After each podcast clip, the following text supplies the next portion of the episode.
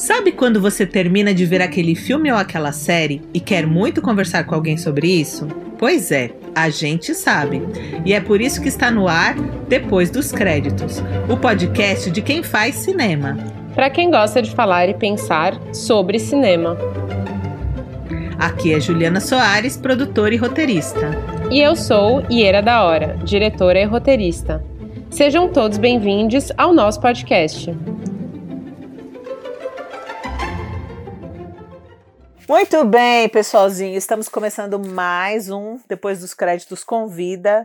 Hoje, com esta pessoinha maravilhosa, escritora, roteirista de não ficção e de ficção, podcaster, que ela vai falar mais sobre o podcast dela já já, que já participou de milhões de salas de roteiro, já escreveu quatro livros paradidáticos maravilhosos e criou um método que eu fico todos os dias perguntando para ela quando é que sai esse diacho desse livro, chamado Teste Mofeoli, né? Jornada da representatividade para a construção de personagens e de narratividade inclusiva.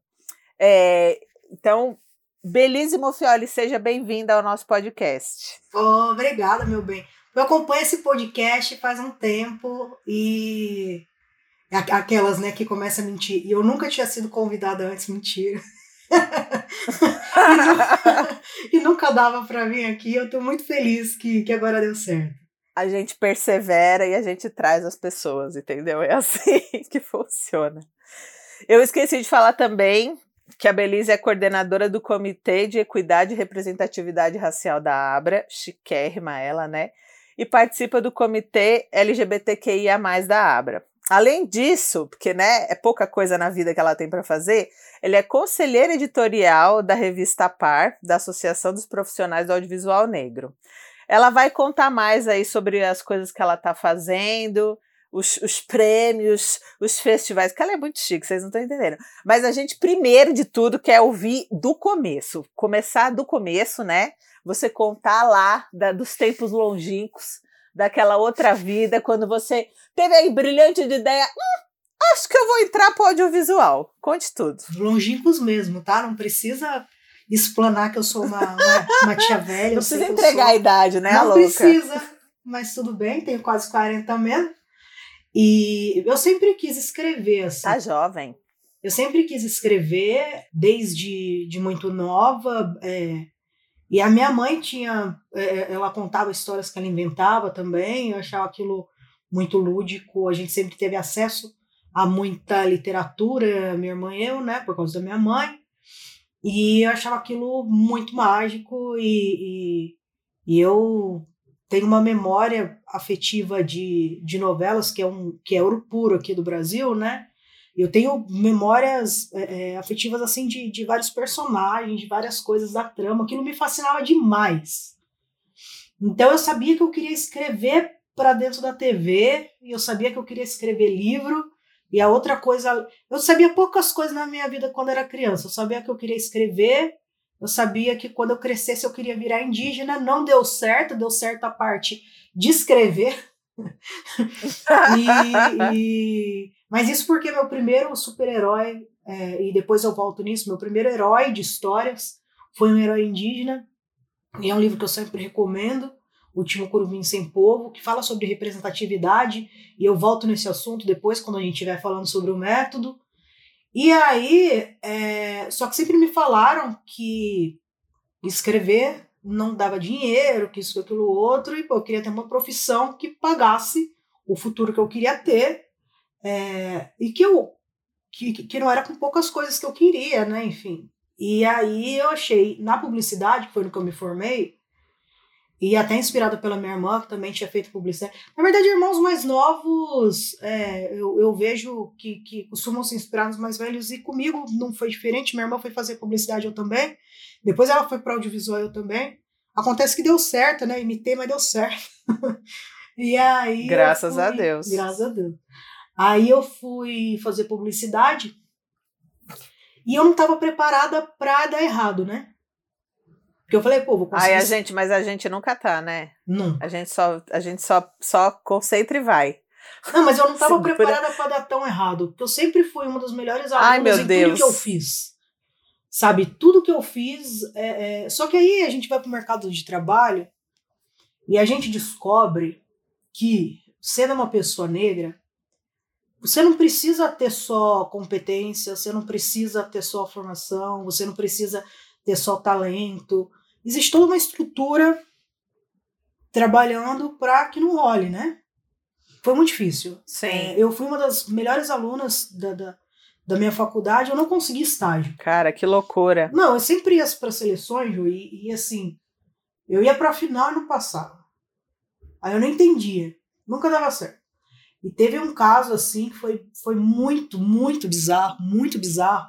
Que assim, no ano que eu estudei a PUC eram quatro anos e meio, né? Porque assim, tinha esse meio que era de. para você focar no seu projeto. E aí alegaram para mim tá. que não iam me contratar porque eu tava de DP. Eu com as minhas notas, tipo, 9, 10, só notão, assim. Eu não tô de DP. Mas enfim.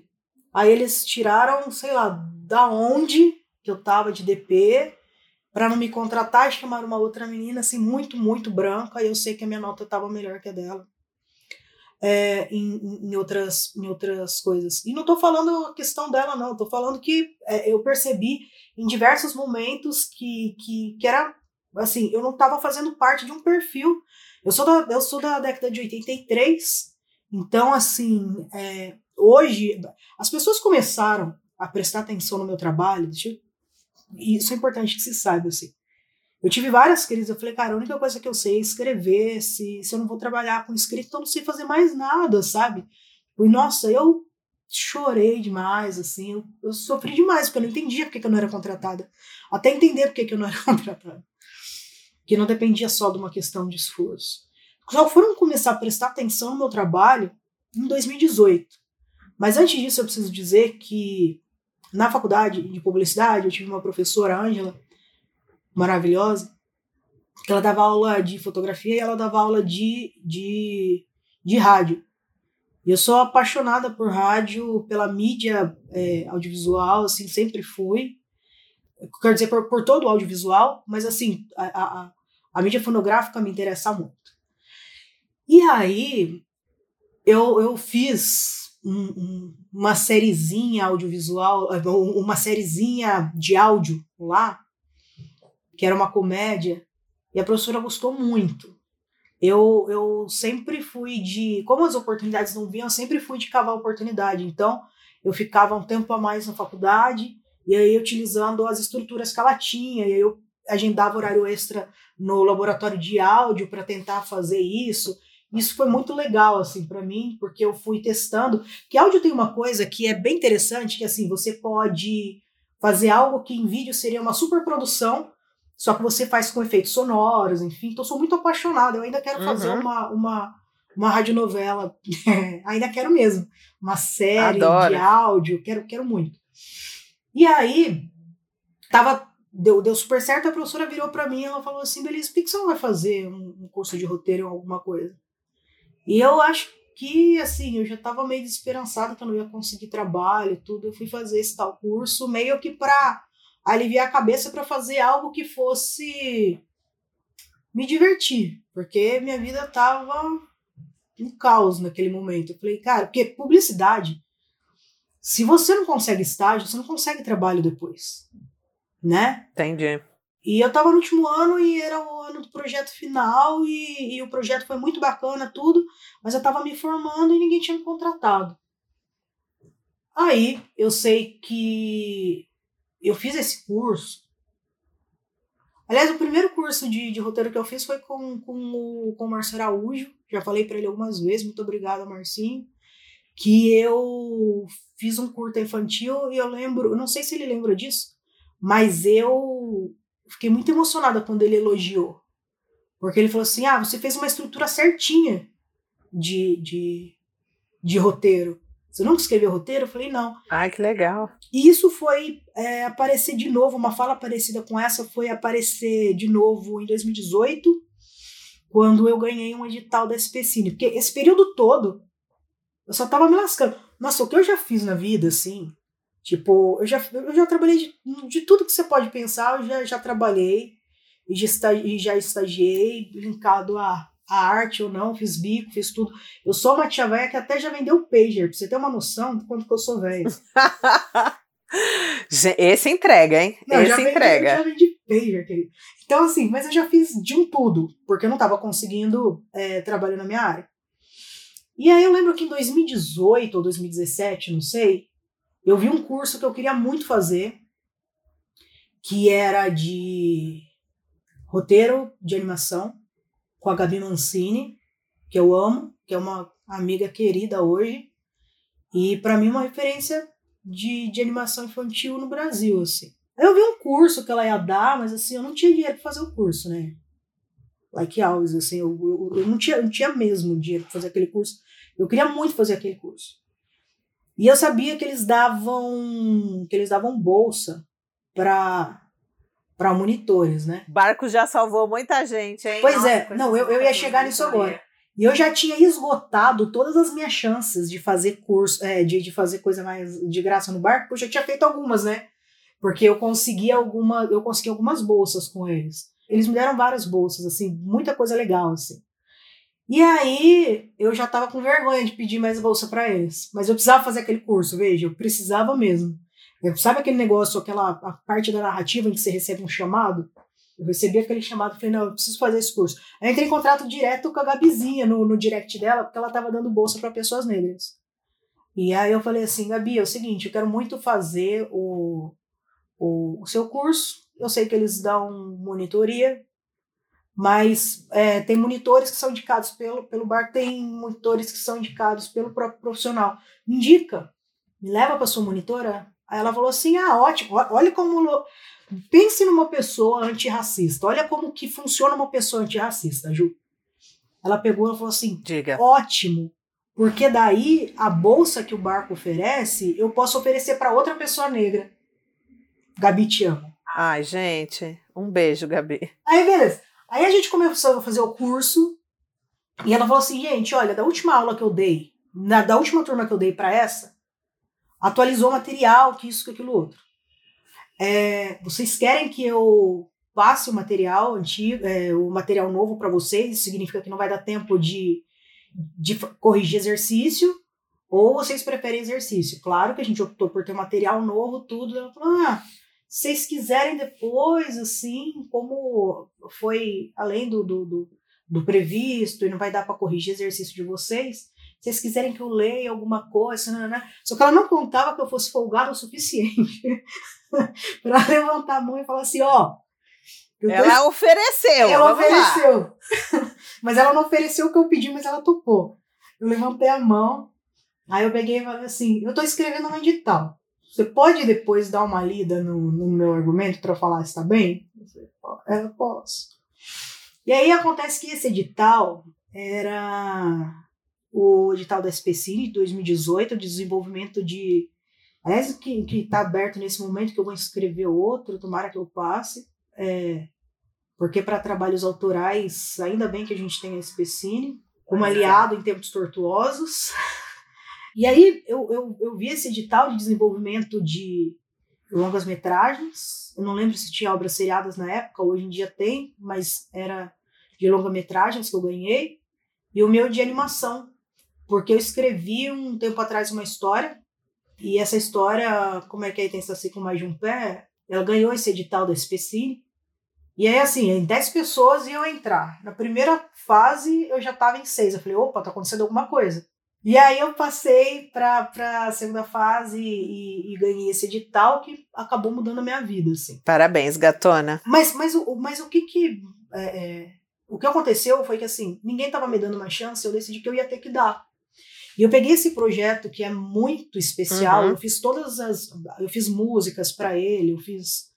É, fiz um monte de coisa. Eu tentei... Foi mas... o que a Gabi revisou, que você pediu para a Gabi exatamente. revisar. Exatamente. Aí ela tá, pegou e ela tá. leu. E a hora que ela leu, ela pegou e falou assim: Mas você nunca escreveu pra, pra, pra animação? Eu falei: Não. Ela falou: Mas isso aqui é um texto profissional. Eu falei assim: Você escreve melhor do que muita gente que tá no mercado. Eu falei: Pô, obrigado. Eu não falei que eu não tava me preparando. Eu falei que eu nunca escrevi porque eu nunca tive oportunidade. Porque aquele negócio que o movimento negro fala é de infinito e as pessoas acham que é vitimismo, mas não é.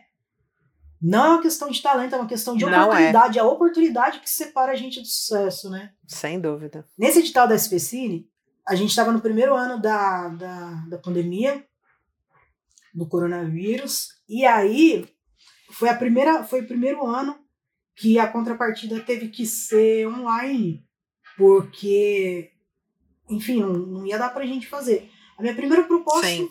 ia ser ao vivo, assim.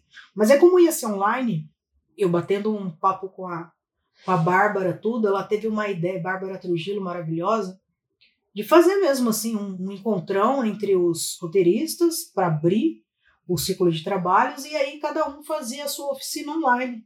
E a minha oficina eu resolvi que eu ia dar uma aula sobre o teste Moffioli e a jornada da representatividade, que na verdade o meu exemplo no livro que eu estou fazendo, ele é baseado na trajetória da heroína negra, porque é, não dá para você falar que a jornada do herói funciona pra gente. A gente tem que pensar que a jornada do herói foi pensada nos termos de, de heróis brancos, né? E escrito por pessoas Sim. brancas. Aham.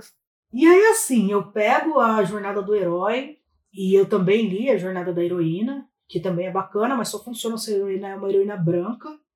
E aí eu criei essa outra jornada que é baseada na heroína negra. Mas por que, que não chama jornada da heroína negra? Eu sempre fico em crise se na hora que sai o livro qual que eu tenho que colocar. A jornada da representatividade é porque, via de regra, eu, eu acho que se uma pessoa ela não é uma pessoa padrão, ela consegue encaixar alguns, alguns passos antes de começar a jornada, que é o que a jornada da heroína negra ela, ela faz, sabe? Tipo, ela, ela Sem dúvida. Faz todo sentido. E, e o teste Morfeoli, porque assim, não adianta, é, quando, quando a gente lê a, a jornada da heroína, ai, mas porque ela precisa é, andar, se eu, se eu não me engano, são, são quatro etapas a mais do que o, o- antes de entrar na jornada do herói. E pô, se for uma heroína negra, demora mais ainda, né? E aí é sobre isso que eu Uhum. falo. O teste Morfioli, ele é como uma contraproposta, porque para mim, assim, a, a jornada que eu, que eu crio é para você escrever uma boa narrativa. O teste Morfioli é a contraprova. É assim, escrevi. Uhum. Vamos testar para ver se eu viajei ou se eu estou sendo racista, preconceituoso, homofóbico, transfóbico ou qualquer outra coisa que não deveria ser nessa jornada. E aí você pega o teste Morfioli. Por que teste Morfioli? Por motivos óbvios, porque eu sou Belise Morfioli e porque eu acho que durante muito tempo as pessoas negras elas foram apagadas. Então, quanto mais oportunidade a gente, eh, que a gente tiver de dar nome para as coisas, que assim fique. E o que acontece no teste Morfioli é que assim, eu li, o, o, eu estudei o Dogma Feijoada, que são também tópicos, Jefferson D, né? Jefferson D, Noel Carvalho, Zózio Bubu, mais uma galera, de como deveria ser um cinema negro, né? Mas eu achei que aquilo lá também é muito focado em personagens masculinos e tem algumas coisas que, que eu falei assim, dá pra atualizar. E peguei o teste Best, daí eu falei assim, ah, que legal, mas de novo só contempla personagens brancas. Porque foi escrito por uma mulher branca. E uma coisa que eu falo é que assim, às vezes as pessoas nem estão mal intencionadas é que uma pessoa branca ela não sabe a vivência de uma pessoa negra.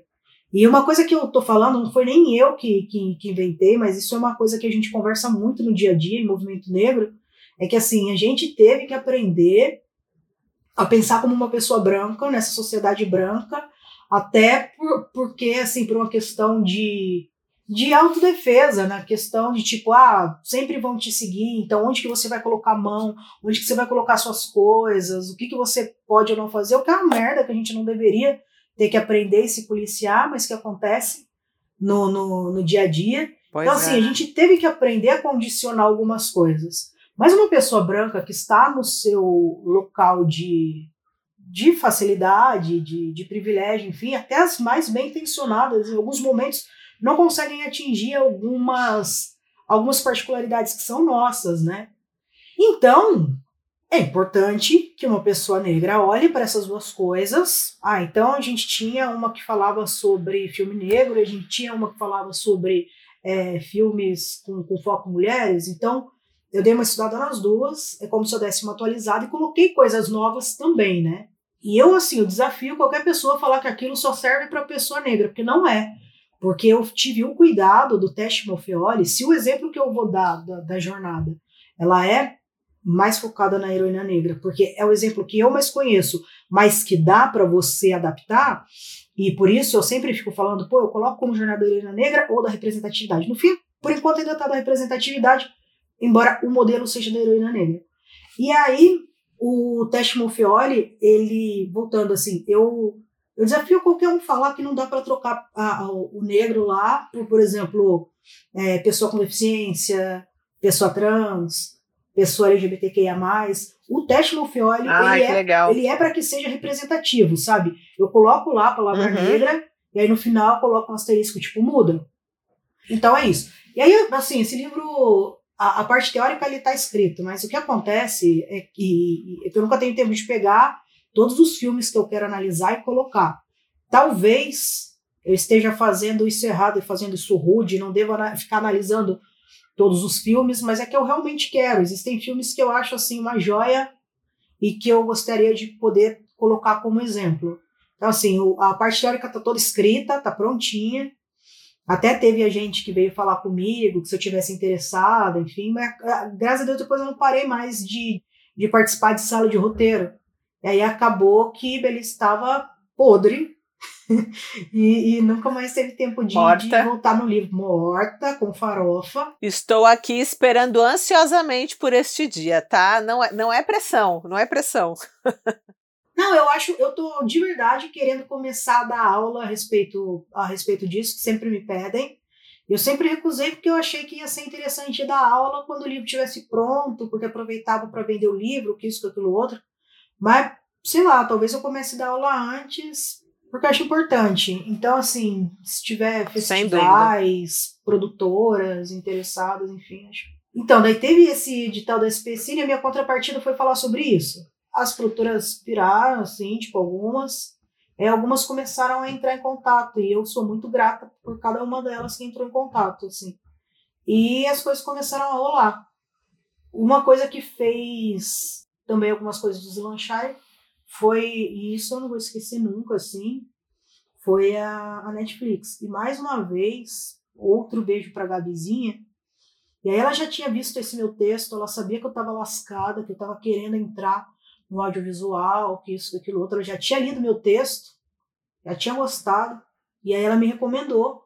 E foi quando eu fiz, pela, pela produtora Fábrica, eu fiz com o Renato uma comédia romântica para Netflix, que ainda nem saiu, uma, o Casamento à Distância. Mas se eu não estiver errada, posso, posso estar errada, mas é a primeira comédia romântica afrocentrada do Brasil. Caramba! E depois disso rolaram outras salas de roteiro, assim. É, da Netflix mesmo, tem uma outra série que é o maior investimento que eles estão fazendo da América Latina, que nessa eu não fui roteirista, o, o projeto já, já era antigo, mas eu entrei como colaboradora, eu nem sei se posso falar, mas adoraria falar sobre o que, que é. Aí eu fiz pela Paramount o Marcelo Marmelo Martelo, fui convidada. Eu tava sem trabalho, eu tinha que pegar um outro. Aí a Alice Gomes, que ela é branca e ela tá no comitê de equidade e representatividade racial da Abra, que é importante que se diga que é isso, ele não é um comitê para pessoas negras é, da Abra, não é o comitê negro da Abra, é o comitê para pessoas antirracistas e para pessoas principalmente negras, indígenas, amarelas, enfim, que querem é, se sentir representadas, que estão fazendo, que estão comprometidas com uma arte representativa, enfim, e pessoas brancas antirracistas. A Alice Gomes, ela pegou, ela falou assim, olha, eu tô numa sala agora, ela, ela tá fazendo a sala do Marcelo Marmelo Martelo, ela é a Tamires Gomes, que eles não têm, elas têm esse nome sobrenome Gomes, mas elas não são, não são parentes. Não são parentes, Não é, são parentes. próximas, pode ser distante, talvez, né? Nossa, isso me lembrou. Você lembra quando tinha o, o Tiny Toon? Daí o Perninha e a Lilica falavam: Não somos parentes. É importante, é importante que se fale. Isso também entrega a idade, hein, Belize? Foi de novo, né? Tá, tá, tá meio feio isso. Mas. É, é, E aí ela pegou e falou assim: a gente tá fazendo Marcelo Marmelo Martelo e bora. E eu fiquei encantada, porque assim, Ruth Rocha, eu sou completamente, sempre fui encantada pela Ruth Rocha. Li muito na minha infância, Marcelo Marmelo Martelo. E eu falei assim: ah, vamos, fiquei super feliz. Legal. Teve uma época que eu pegava e falava assim: vou para aquela minha sala gostosinha. Ai, que delícia. E foi muito gostoso fazer. Mas é tudo tão, tudo tão recente que tem muita coisa que tá saindo agora. Aí na, depois, na sequência, eu já peguei o, a primeira versão da Turma da Mônica que o Sansão fala e também a primeira versão para a primeira infância, que é o Vamos Brincar, que saiu no Giga Globe. Até onde eu sei vai sair no, no, no Globinho, no Globe também, e que é uma gracinha. A gente teve a oportunidade de dar bastante destaque para Milena, o Jeremias também aparece, isso é muito legal, para mim era importante ter pelo menos duas crianças, pelo menos duas crianças negras, porque a gente uma pessoa não fala, é, uma pessoa negra não fala por uma coletividade, apesar de algumas fala, pessoas falarem, como é que vocês acham? A gente não acha nada, cada pessoa pensa por si. Então era importante, assim, achei super bacana, um trabalho legal também. Aí no Sesc TV tive a oportunidade de fazer o, o Inquieta, que é sobre teatro, era um sobre teatro político. Então a gente cobriu muito, muito teatro feminista, negro, gay, é, teatro político em geral. E essa série foi agraciada com um prêmio de crítica de arte. Fiquei muito feliz. Nossa, chiquérrima, parabéns. Obrigada. Mas era, era uma equipe, assim, bastante especial, né? Eu fui participar de uma, de uma série da Warner, eu não sei se a gente pode falar dela. E, então, várias coisas bacanas foram, foram acontecendo, mas assim, antes de começar a dar certo, foram anos sem dar certo. Do ano que eu decido que eu quero ser roteirista, 2006, até o ano que eu ganho um edital, 2018, eu recebi muito não, eu chorei muito, eu falei, cara, não, não vai dar, eu vou ter que arranjar outra coisa para fazer e vou ser frustrada, porque a única coisa que eu quero desde sempre é escrever. E só começou a dar certo porque eu fui cavando oportunidade onde não, não havia. E eu fui muito atrevida, porque fazer animação no Brasil é muito, muito, muito caro. E quem disse que iam me aprovar num edital de, de animação? Mas eu sabia que a minha história era muito, muito boa. Também, sabe? Na, na mesma proporção. Eu acreditava nela. E eu inscrevi e eu ia bem. O pitching é, é, eu vi que causou encantamento e eu tive que eu tive que correr. Na primeira fase não tinha produtora, na segunda fase tinha produtora, que depois eventualmente mudou, mas que foi na, na época que ganhou é, era Miraquitã, e, e aí eu fui, apresentei e passou. Agora mudou um pouco o edital, você não precisa estar vinculado de desenvolvimento, pelo que eu entendi, você não precisa estar vinculado Sim. a uma produtora que vai produzir, porque, porque era ruim, né? É, se, pensa bem, Uhum. se você tem que já entrar num edital de desenvolvimento vinculado com uma produtora, basicamente você já está no jogo, né? Eu acho muito bacana da SPCine que eles revêem as coisas e hoje me Pois parece é. muito mais acessível. Eles estão abertos, né, a ouvir as coisas. E hoje me parece muito mais acessível, assim, pelo que eu li desse edital, que eu quero participar. Você pode entrar com seu CNPJ, você pode entrar com seu CPF, o que é muito legal. E eu acho que todos os editais deveriam ter isso, porque se você quer entrar e você quer entrar pela sua competência, e você não tem amiguinhos ou parentes é, no audiovisual, o jeito de você entrar. Nem pai você- banqueiro, né? Pois é, você vai entrar com a sua competência só. E aí é justo, entendeu? E Sim, principalmente quando tem Sim. políticas afirmativas. Aí é justo. sim. Porque se eu não Sem tivesse dúvida. ganhado esse edital, eu não teria, por- não teria podido falar do, do método que eu faço para escrever meus personagens. Algumas pessoas não teriam visto Verdade. é, essa minha essa minha palestra e, e não teriam me chamado para fazer algumas salas.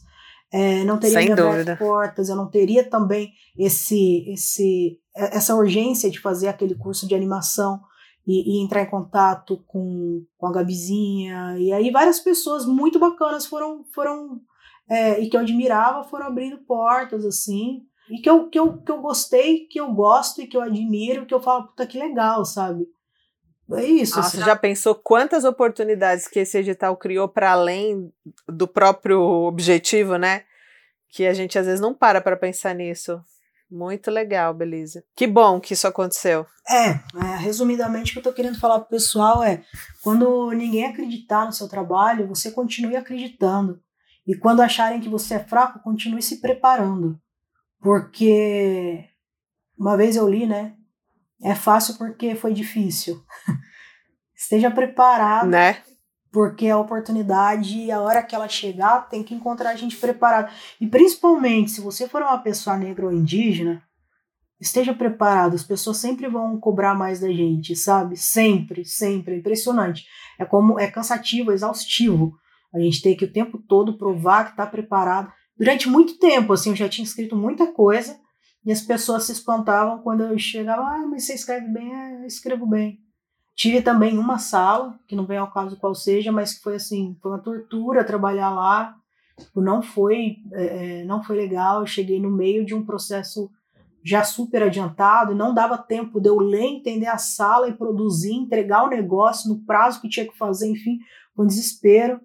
Mas tirando essa experiência, as outras salas foram foram foram bacanas, assim. Então vai ser difícil de entrar. Em alguns lugares vai ser difícil de você se manter. Mas é por isso que a gente tem que estar aliado com, com pessoas e lugares que valem a pena. Às vezes você diz não para algo que parece uma grande oportunidade por ser para um lugar super famoso, para uma pessoa super bacana, mas que não vale a sua saúde mental, sabe? Então, assim, é, é, só vai, acredita no seu trabalho e alinhe-se as pessoas que estão afim de te ver para frente. A gente não está concorrendo um com o outro. Roteiristas. Nós não somos concorrentes, nós somos aliados por uma questão muito simples. Nós escrevemos, temos estilos diferentes. O que vai separar a gente é exatamente os estilos que a gente tem. E numa hora vão querer você, noutra hora vão querer ter outro amiguinho. Que bom que você tem amiguinho. Porque se os roteiristas forem amiguinhos, um recomenda o outro para a sala de roteiro. Porque se tem uma coisa que é real, é que hoje em dia você tá, sabe, tá dando super certo, amanhã outra pessoa tá dando super certo. E se você não for uma babaca com essa pessoa, essa pessoa pode se aliar a você e te recomendar para outras salas. Roteirista não tem trabalho fixo na, na maior parte. A gente é frila. Aliem-se a maior quantidade de roteiristas possíveis, que são roteiristas que recomendam roteiristas para salas de roteiro. É verdade. Fortalece a própria classe, né? Quanto mais unida, mais chance também de, de conquistas, né? Não só né, no campo criativo, mas também no campo burocrático, vamos dizer assim, né? Pois é. É sobre isso, minha gente.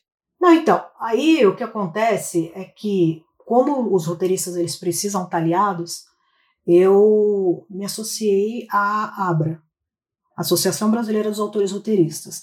Acho importante a gente estar tá, tá associado e ninguém obriga ninguém a se associar, mas é bom você estar tá com seus pares, para você estar tá atualizado em relação à legislação, estar com seus pares sempre.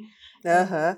Te fortalece, fortalece a categoria e principalmente faz com que abram-se oportunidades para você melhorar, para você expandir seu horizonte, enfim. Sem dúvida. Eu Sem fui dúvida. participar da Abra e na sequência eu, eu virei coordenadora do Comitê de Equidade e Representatividade Racial. Paulatinamente eu estava eu tava também participando do Comitê LGBTQIA+, da Abra, inclusive foi na época que eu, que eu tive a ideia e, e a João Macedo e o Lucas Noronha vieram comigo no bonde de, de fazer o Abra Indica, que a gente começou a, a indicar filmes LGBTQIA+, na página da Abra, e da, só aqueles que a gente acha bacana por serem representativos, uhum. não aqueles que fetichizam a, a questão. E também trouxe o, o Abra Indica, portanto, para o Comitê de Equidade. E aí, esse ano, a gente está em 2022 agora, teve o Histórias que Viajam, uma iniciativa super bacana, super bacana, que assim, algumas pessoas se inscreveram, outras pessoas é, foram, pelo que eu entendi, algumas pessoas se inscreveram, outras pessoas foram convidadas, mas essas pessoas convidadas, que assim, meio que não estava garantido, porque você foi convidado sem entrar, pelo que eu entendi era assim, é, tá. algumas pessoas que já tinham ganhado, olha só, de novo, voltando o edital de 2018 da, da SPC, que já tinham participado de algum edital da SPC. Ah, sim, entendi. E já tinham feito um trabalho que eles achavam relevante, ou seja, profissionais que eles, que eles acreditam. Algumas pessoas foram convidadas para mandar os argumentos e outras se inscreveram, e aí todos os argumentos, aí eles estavam em pé de igualdade, e aí eles leram, eles gostaram, o meu foi um dos que eles gostaram, e a gente foi, e é assim, uma, o Histórias que Viajam, ele é um programa novo, né, vida longa, Histórias que Viajam, ele estava sendo patrocinado pela SPCine, ele estava sendo apoiado pelo Projeto Paradiso, pela Gedar, pela Abra. Se eu estiver esquecendo mais alguma coisa, desculpa. E aí foi aproveitando a Sur, que é o maior mercado, o maior painel assim de negociação é, de produção audiovisuais da, da América Latina, assim. Então lá são produtores, distribuidores, enfim, querendo os filmes e negociando se tivesse. Aí o pessoal tava até brincando com a, com a minha filhada esses dias, eu tava falando, pô, você acha que feira de ciências é brincadeira? É, não, acho que eu não falei feira de ciências com ela. Mas eu, eu fiz analogia assim, o, o, não é feira de ciências também? Uma feira cultural? Não, não, mas não, não, não é feira de ciência só. Eu estava explicando para ela como se fosse uma feira de ciência, mas estava explicando para ela o pitching como se fosse aquela apresentação que você faz na, na seminário, que você faz lá na frente da escola, que tá. o pessoal não leva a sério. Eu peguei e falei assim, cara, seminário um dia vira um negócio profissional, aquilo não é besteira, você tem que você tem que aprender a conter o nervoso, você tem que aprender a, a, a ser muito sedutor na hora que você fala, ser muito sedutora na hora que, que fala do seu projeto, né? Sedutora não no sentido sexual Sim. da coisa, sedutora de, de você ganhar a, a, é, na sua narratividade, no jeito que você conta, para aquele bando de gente que tá lá fala, pô, é você. Vendedora, né? É. Vendedora de si mesma, do projeto. É, o porquê que de tanta gente maravilhosa que tá lá negociando coisas bacanas, porque Ninguém foi para lá de graça, é um investimento você ir para o Ventana Sur. Por que, que eles têm que escolher o seu projeto? Então, Histórias que Viajam deu a oportunidade dessas pessoas, e, e sempre com uma política afirmativa, né, de estar tá lá. E, e, foi muito legal, porque do, do nosso programa é, eu ganhei um prêmio, e o Raul ganhou um prêmio também, o Raul Pérez. O meu do Histórias que Viajam, e eu me tornei um talento da, da, da Rede Paradiso. E ele ganhou o É o Princípio do Filme, e, e, ele ganhou esse prêmio e, e vai ser super bacana para ele também. Então a gente teve essa oportunidade de, de oportunidade de sentar e desenvolver o, os nossos argumentos, enfim, a gente mandou um argumento para eles que foi muito melhorado. E o meu, ele foi para Ventana com o nome de Lugar Seguro. Agora o roteiro já vai sair como Dandaye contra os Monstros da Mamãe. Mas é porque o vídeo pitch ele foi gravado antes de eu estar na última versão do, do argumento.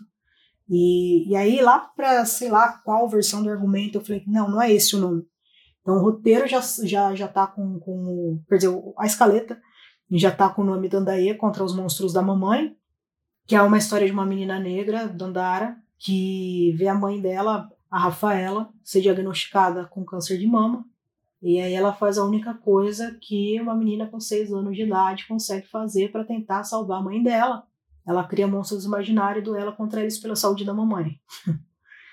e... Ai, que amor, gente. Não, é um amor, é um amor. É, é uma fofura mesmo. A história ela vai misturar aventura e vai misturar drama, porque eu acho que dá para falar de drama para criança numa boa. Não acho que existe tema tabu, existe jeito de se contar as coisas. E que é baseado no meu livro Quando Mamãe Adoeceu. Eu tenho direito de adaptação de todos ah, os meus ah, livros. Ah, que bacana, gente. Você tem o IP da, da propriedade originária, entendi. Eu, eu tenho, porque que, eu acho importante. O que hoje nesse mercado está sendo, assim, a salvação, a tábua de salvação. Eu acho importante manter isso, porque, assim, eu sempre soube que eu queria adaptar os meus livros. E, assim, o mercado editorial, é, entendi de mercado editorial. E eu entendo muito mais de, audiovisual do que alguém do mercado editorial. Eu tenho, hoje eu tenho muito mais contato do que alguém do mercado editorial. Então, e assim, elas levam, as editoras elas levam numa boíssima isso, pelo menos as que eu negociei. Eu falei, ah, beleza, mas eu quero manter o, o, o direito de adaptação, beleza?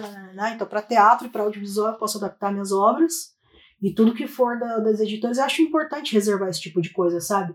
Porque durante muito tempo as pessoas não quiseram me dar a oportunidade de escrever as histórias delas. Então, as minhas histórias eu vou escrever. E hoje em dia Sem eu estou me preparando também para ser diretora. Ano que vem eu estreio como diretora de curtas-metragens, porque ninguém vai virar para mim e falar: Viu, Belize? É, vem aqui dirigir meu longa-metragem. Isso não vai acontecer. Então, assim, eu continuo fazendo a lógica que eu sempre segui na minha vida, onde não me dão oportunidade, eu vou lá e cavo a minha. Então, uhum. eu vou estrear como diretora de, de curtas-metragens. Eu tenho três que eu pretendo fazer Sucesso. ano que vem. Obrigada. E, é, no que depender de mim, eu quero atrelar aos filmes é, uma produção executiva não.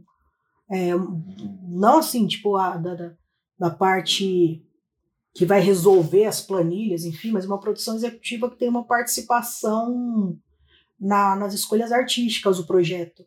Porque, imagina, você escreve um roteiro e aí lá na frente tem umas coisas que não tem nada a ver. Porque para mim, é, existem algumas coisas que são muito lógicas, existem narrativas que são feitas para ser. Por exemplo, quando a mamãe adoeceu. Quando a mamãe adoeceu, é uma narrativa em que as protagonistas são mulheres pretas. Se eu puder, se eu pudesse escolher, é uma diretora negra para dirigir isso sabe? Uhum. Não sei se hoje em dia eu consigo esse tipo de negociação, mas quero tentar. Então é o tipo de, de, de narrativa que eu quero, assim. Legal. É isso, algumas coisas a gente vai ter que abrir mão na vida e outras a gente não vai poder abrir mão. Então a gente tem que se, a gente tem que se preparar e saber que algumas coisas a gente não vai poder fazer para abrir portas. Ai, você ficou feliz com todos os contratos que você assinou até hoje? Não. Mas eu estava bem consciente de que algumas coisas lá eu estava assinando para fazer portfólio. Algumas concessões pelo, pelo, por um bem maior, vamos dizer assim, por um, por um, um objetivo maior. Até porque as leis no Brasil hoje estão muito deficitárias em relação aos direitos dos roteiristas. Mas, Sim, sem dúvida. Quando você tem algo mais autoral, às vezes você consegue negociar mais. É, ter uma, ter uma advogada, um advogado especializado em direitos autorais, eu acho essencial. E tem uma que eu sou louca por ela, que é a doutora Paula. Ela, é, ela foi uma recomendação da Abra também. Ela é, a, ela é advogada da Abra e da GEDAR. E ela é uma deusa, assim, tipo, ela, ela dá umas dicas para mim. Mas, gente, fala o sobrenome, já dá o, dá, dá o cartão inteiro. Não, eu vou dar, eu vou dar, porque assim, eu vou começar falando uma coisa que eu sempre falo e o pessoal dá risada, mas assim, eu apresento a doutora Paula Vergueiro, que é uma mulher, que é uma, que é uma advogada negra, que eu falo que ela é uma deusa, uma louca, uma feiticeira, porque ela é demais. Adorei! Maravilhoso. Pessoa, pessoa não respeita advogado. Vê um negócio desse? Respeito pra caramba. Adoro. E recomendo demais. Então, assim, ela dá algumas dicas que, assim, na primeira vez que você, você conversa com ela assim, aquilo é, é muito é muito estrangeiro para sua mente, né? E, e, e, depois de algum tempo aquilo vai se tornando cada vez mais local. E daqui a pouco você já está pensando automaticamente em algumas coisas e você sabe, então, quando você está assinando alguns contratos, que se fosse uma obra autoral, você poderia negociar X. E que tal coisa em tal país você também poderia negociar, mas que no Brasil não vai rolar. Daí a necessidade de estarmos cada vez mais unidos e associados, unidos mesmo, para que a gente consiga ter cada vez mais direitos institucionais, legais, enfim, e assim, realmente, sabe, você é roteirista, você não participa da Abra, eu me pergunto por quê. Você é uma pessoa negra do audiovisual e você não participa da PAN, eu me pergunto, gente, por quê? Sabe, é, você tem que estar tá no seu próprio time, sabe? Você tem que estar tá em alguma associação que está lutando pelos seus pares. Sério, estejam perto das pessoas que trabalham com aquilo ou na área que você quer. Sem dúvida. Cara, eu não tenho mais pergunta para fazer para você. Você respondeu tudo na sua história, cara. Você é você é a história viva. Puxado. Acho que assim, tem uma coisa particular que eu quero te perguntar já já, que é sobre o processo criativo, né? Que eu acho que é um passo além de tudo que você já falou. Do Ventana Surto não, não contou que voltou premiada. Vamos contar a coisa direito? Então, eu fui selecionado. Lembra que eu falei que eu fui selecionado pela Histórias que Viajam? O Histórias que Viajam, ele juntou uma galera muito especial, assim. Os, os, eles selecionaram cinco roteiristas: a Eliane Costa, o Raul Pérez, a Vanessa Pimenta Remonte, o Tom Moser e eu. Eles selecionaram esses textos dessa peneira de um bando de gente que se inscreveu. Eu, eu, eu sugiro de verdade que vocês entrem no, no, no projeto Histórias que Viajam, que está na internet. E aí eles tiveram essa, essa história que trouxe a gente, que financiou, porque eu não teria a menor condição nesse momento. Porque é engraçado, né? Porque as pessoas falam assim: você tá fazendo várias salas, enfim, não, vai lá. Só que não dá é, hoje, até acho que, que, que daria para estar tá ganhando um pouco mais, acho que, que tem competência para isso tudo, mas é, não dá para todo o programa, toda vez que você quiser vender um projeto fora, que você quiser negociar, você tirar do próprio bolso, assim. Então é importante que existam esses projetos que levem as pessoas para os lugares. Só que viajam um desses. Então selecionou cinco roteiristas e a gente foi. E o meu texto ganhou como desses, como desses é, o melhor, é, eu não sei o melhor assim, tipo, eu gostei de todos os textos, mas esse ganhou um prêmio que me levou a ser talento da Rede Paradiso, com quem eu flertava já fazia um tempão, assim. E Ai, tava... menina, que delícia, né? Não, eu tava falando para elas, eu falei, gente, esse povo não me nota?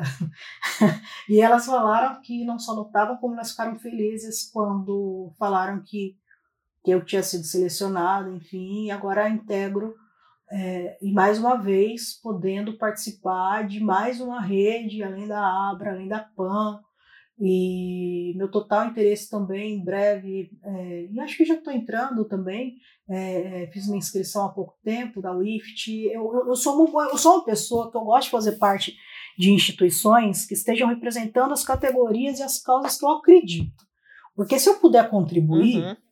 bora juntos. Eu acredito muito em associação, é, em associação de pessoas e, e, eu, e talvez por uma questão ancestral mesmo, sabe? Quando eu penso e aí, entre pessoas negras, é, quilombismo e, e, o, o aldeísmo, ou, ou, essas coisas, sabe? Acho que a gente tem mesmo que, que se unir. E aí, ampliando para as pessoas de, de, de todas as cores e ligadas com toda uma causa, acho que a gente tem mais é que estar tá unido mesmo. Toda essa galera que trabalhou para que a gente estivesse no, no, no Ventana Sul, muito obrigada, porque isso abriu portas lá, eu tive a oportunidade de fazer meu pitching. Eu fiquei muito feliz porque eu vi produtores se emocionarem com o pitching, com o pitching que eu fiz. E, pô, eu espero que o próximo estágio seja esse filme se realizar e que outros filmes se realizem. É, às vezes eu vou fazer filme que, que seja mais comercial, às vezes eu vou fazer filme mais de arte, mas eu não acho que uma coisa não tem a ver com a outra. Eu acho que um filme artístico, inovador, ele pode ser comercial, Acho que Dandaia contra os, os Monstros da Mamãe é um filme que precisa ser feito. Então, produtoras, fiquem de olho uhum. nele, porque eu vou fazer uma eu vou fazer uma coprodução internacional assim, porque ele traz é, as culturas negras indígenas sem clichês é, como pano de fundo. Não é nem o tema do negócio. São pessoas negras indígenas vivendo a própria vida e por acaso isso é pano de fundo. A história não é sobre isso. A história é sobre uma menina que tem uma mãe com câncer e tem medo de perder essa mãe. E todo mundo, com qualquer cultura, em qualquer lugar do mundo, sabe que medo é esse Pode de perder a mãe. com isso. Sabe o que é o medo de perder a mãe? Sabe o que é o medo de ficar órfão? Sabe o, o, o que é o medo de perder alguém pro câncer? Essa doença absurda, horrível que, que, que existe, sabe? Então, assim, eu vou ser eternamente grata a todo mundo, todos os organizadores, todos os participantes da, da galera do Histórias que Viajam, a SPCine, que mais uma vez. Tá vendo? A SPCine eu tenho uma relação de amor e amor com a SPCine, porque novamente foram. Total. É, e, e, e, a, e a doutora Paula, para minha surpresa, assim, quando eu vi, ela também era advogada de Histórias que Viajam. Eu falei, meu Deus, sabe? Meu destino... O universo conspirando, né, Belize? E, e aí eu, eu venho de lá muito feliz é, com esse prêmio, com essa oportunidade e querendo ser financiado, sabe? Tipo, ser financiado por uma próxima oportunidade para para vender esse projeto, para querer que as produtoras acreditem nele como eu acredito. Eu estou estudando como nunca as leis é, internacionais de coprodução, uma coisa muito bacana que, que a secretária de Cultura lançou lá, a Aline é, lançou lá, que foi o, o cash rebate. Então, o Brasil não tinha e agora tem isso, o que facilita ainda mais as coproduções internacionais. Então, assim, o que eu tenho a dizer é que Dandaí contra os Monstros da Mamãe é um filmão, mas por enquanto ele só está no papel. E se você tiver é, ouvindo isso, se você tiver poder de decisão, a grana, o financiamento, os meios, enfim, é, se você for de uma, de uma produtora capaz de, de, de fazer esse, esse filme incrível, é, é ele pode ser o nosso filmão é isso, assim. Aproveitei para fazer um pequeno pitching. Obrigado pela oportunidade. Você é incrível. Maravilhosa. Eu tô, eu tô muito honrada de verdade. Muito honrada de verdade, assim. Eu, eu acompanho. Eu, além de gostar de você, eu acompanho seu trabalho. Eu tenho, eu tenho muito orgulho dos saltos que a sua carreira está dando e tô sempre vibrando por você.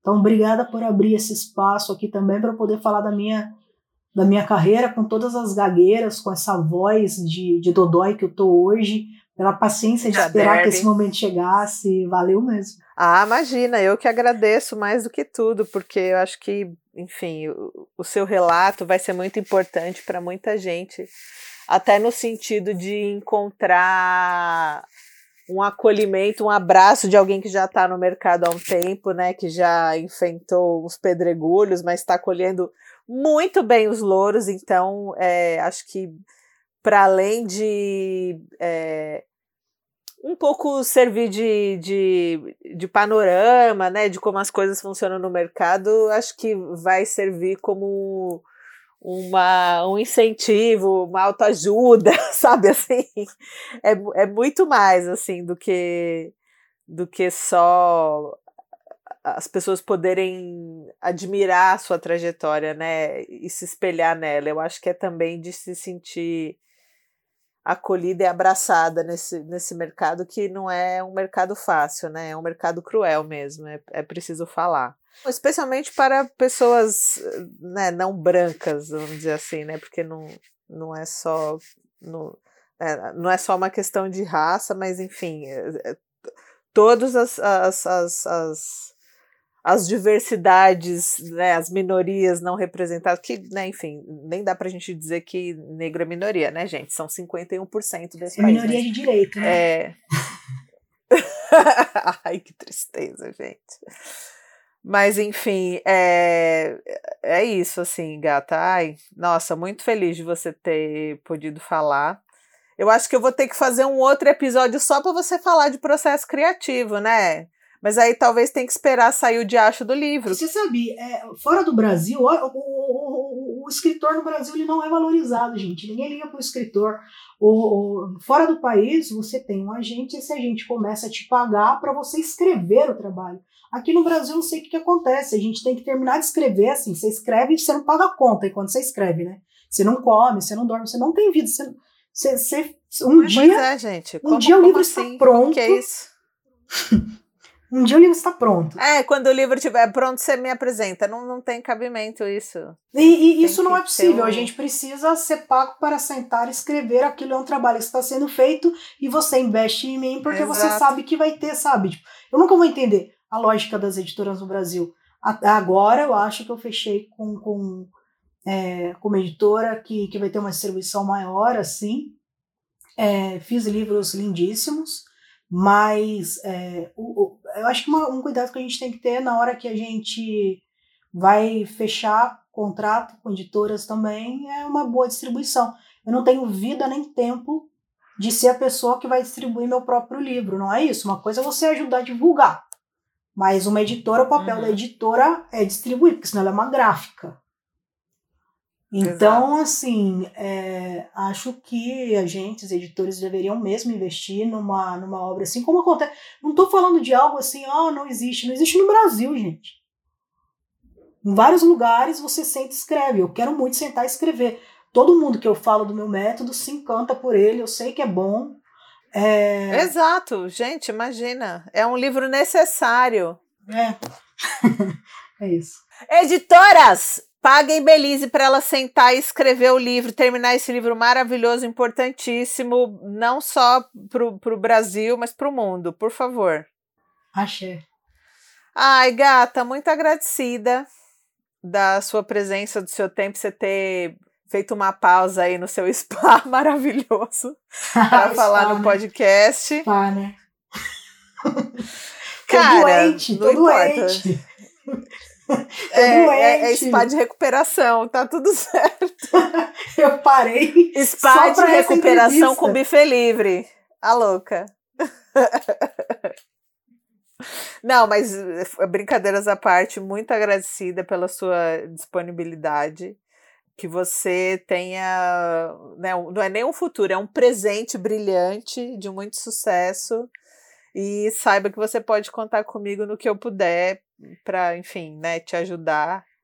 É, não sei nem se dá para chamar de ajuda, mas sei lá, se, né, de, de, parceria, né? Que é isso, temos que estar unidos nesse mercado doido de É isso, Deus. é rede, é quilombo. É isso, Brasil, é isso. Vamos descolonizar esse mercado, que é isso que está faltando, eu acho. É isso aí. E brancos não precisam ter medo disso, sabe? Se você é antirracista, é, é incrível. O melhor jeito de você fazer algo representativo não é depois você ver, ah, eu vou contratar uma pessoa para ser token na minha sala. Não, gente. Vamos sentar e ter salas diversas, porque vai ser muito mais legal o trabalho que vai sair. Vai ser uma coisa diferente, todo mundo vai aprender junto, um monte de cultura junto, trabalhando e criando algo absolutamente novo, que é um cenário que a gente não, nunca teve, assim. E que agora está começando a ter. Tem pouquíssima gente. Tem, se eu não me engano, a última pesquisa não, não pontuou, parece que deu 0%. Não sei se foi de mulheres ou de pessoas negras em sala Nossa, de roteiro. Cara, Sabe por que pontuar 0%? Tipo, ai, tem muito, não tem muito, não, tem pouco. Tem pouco. A gente não quer a gente não quer caber, a gente quer ter um lugar, sabe? A gente quer ter lugar. É uma discussão que, assim, eu concordo, eu já vi em outros lugares, mas a gente tem que retomar. É, eu vi pela primeira vez uma curadora chamada Janaína Oliveira, que eu acompanho o trabalho, que eu adoro demais, falando que o cinema negro. Eu acho que é dela. então eu acho que essa citação não é ela falando de outra pessoa, acho que é dela. Porque a mim ocorre que é dela ela falando que o cinema brasileiro, o cinema negro brasileiro é feito por mulheres, assim, é majoritariamente feito por mulheres, e é isso. É, porque onde a gente não tinha a oportunidade, né, Ju, de fazer, é, de estar tá no mercado, no grande mercado, que, que sempre foi gerido e feito para homens brancos, heterossexuais, é, ricos. Quando surge é, e é democratizada a internet, então, a gente começa a gravar pequenos vídeos, fazer as nossas próprias narrativas e, e, e as pessoas negras elas têm uma, elas têm uma força é, de resistência. Eu estava falando isso com a, com a doutora Paula é, é esses dias. É, eu falei para ela para a gente pensar em quanta gente que teve que sobreviver para a gente ser possível, né? Então, assim, quanta gente preta, quanta gente indígena, quanta gente teve que sobreviver para que a minha existência tivesse aqui para ficar fazendo coisa meia boca? Não dá. Então, assim, é, é. a gente tem que levar a, a, a sério esse negócio de, de honrar a ancestralidade, de estar tá fazendo coisas que valem a pena, sabe? A gente não vai ficar falando só sobre nossas histórias, mas a gente vai falar sobre elas também. Sim. E assim, sim, onde eu puder colocar mulher negra protagonista, eu vou colocar. E aí, com, com, com a. A gente sempre vai estar tá fazendo histórias, a gente vai estar tá fazendo. A gente sempre fez teatro, a gente sempre fez. A gente sempre soube contar narrativas. Nossos antepassados, ué, griots, né? Vem da onde isso? Então, negros indígenas sempre contaram as, as suas histórias ancestrais. Isso faz parte, a gente sabe contar uhum. histórias, os nossos antepassados já contavam histórias, a gente criou um monte de coisa, a gente criou matemática, a gente criou ciência, a gente criou um monte de coisa, vai lá descobrir as, as, as faculdades extremamente antigas, é, enfim. Várias coisas que diziam que a gente não era capaz, foi a gente que criou e tentaram apagar é, é, historicamente. Então, assim, é, é, é o momento da retomada, e a gente já trabalhava como disse o Eli Carneiro, né? a, é, a, gente nunca, a gente nunca, a, a, nossa luta nunca foi a respeito do, do, do feminismo negro, né? Nunca foi para poder uhum. sair para trabalhar. A gente só não era paga. A gente sempre trabalhou. A gente era escravizado. Uhum. É, é, a gente era obrigado a fazer algumas coisas. Então sempre foi para ser pago. Então é, esse é um momento da retomada em que a gente, com a internet, a gente pôde contar as nossas histórias e, e com a digitalização, sabe, com, com os, os, celulares poderem cada vez gravar em melhor qualidade, muita gente começou a, a entender um pouco dessa, dessa lógica audiovisual.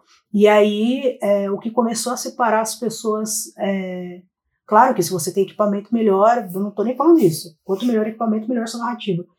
Mas mesmo com equipamentos é, de baixas qualidades, com o tempo, foi possível a gente ir contando as nossas histórias e retomando nossas histórias. E a gente.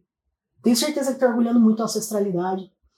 Então, é, a gente sabe fazer história, a gente não aprendeu agora, tá no nosso gene, tá na nossa alma, tá no nosso passado, e tá na hora da gente lembrar disso. E agora que as pessoas começaram a notar, porque na internet a gente começa a dizer o que a gente acha, a gente começa a se unir, a gente começa a falar, olha, não sou só eu penso, a pessoa sempre, é, pensa também.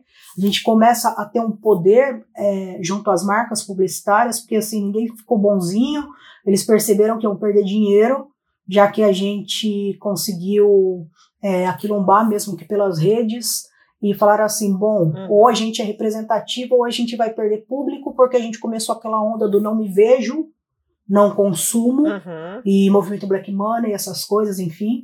E o audiovisual, que não é besta nem nada, ele entendeu que isso não era uma maré, não era uma marolinha, não, não era uma marezinha, não é uma onda, isso veio para ficar. E que bom que veio para ficar, porque o, o bonito do uhum. mundo é a diversidade. Eu quero aprender com a cultura dos outros. Eu quero que a minha cultura seja respeitada, quero que a gente crie algo melhor, porque a gente anda passando por um período de intolerância que é uma porcaria.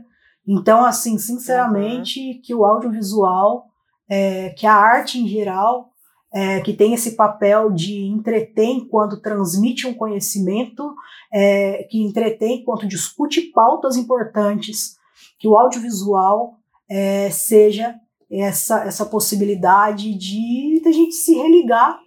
E é isso. Desculpa, eu passei muito, muito, muito do tempo, mas eu quero que você e seu editor Não. se lasquem. é importantíssimo isso.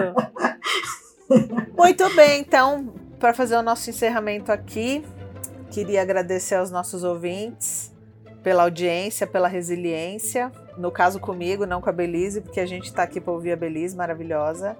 Mais uma vez, Belize, obrigada por ter atendido ao nosso convite, por pelas suas palavras incríveis aqui de incentivo, de inspiração e de exemplo também.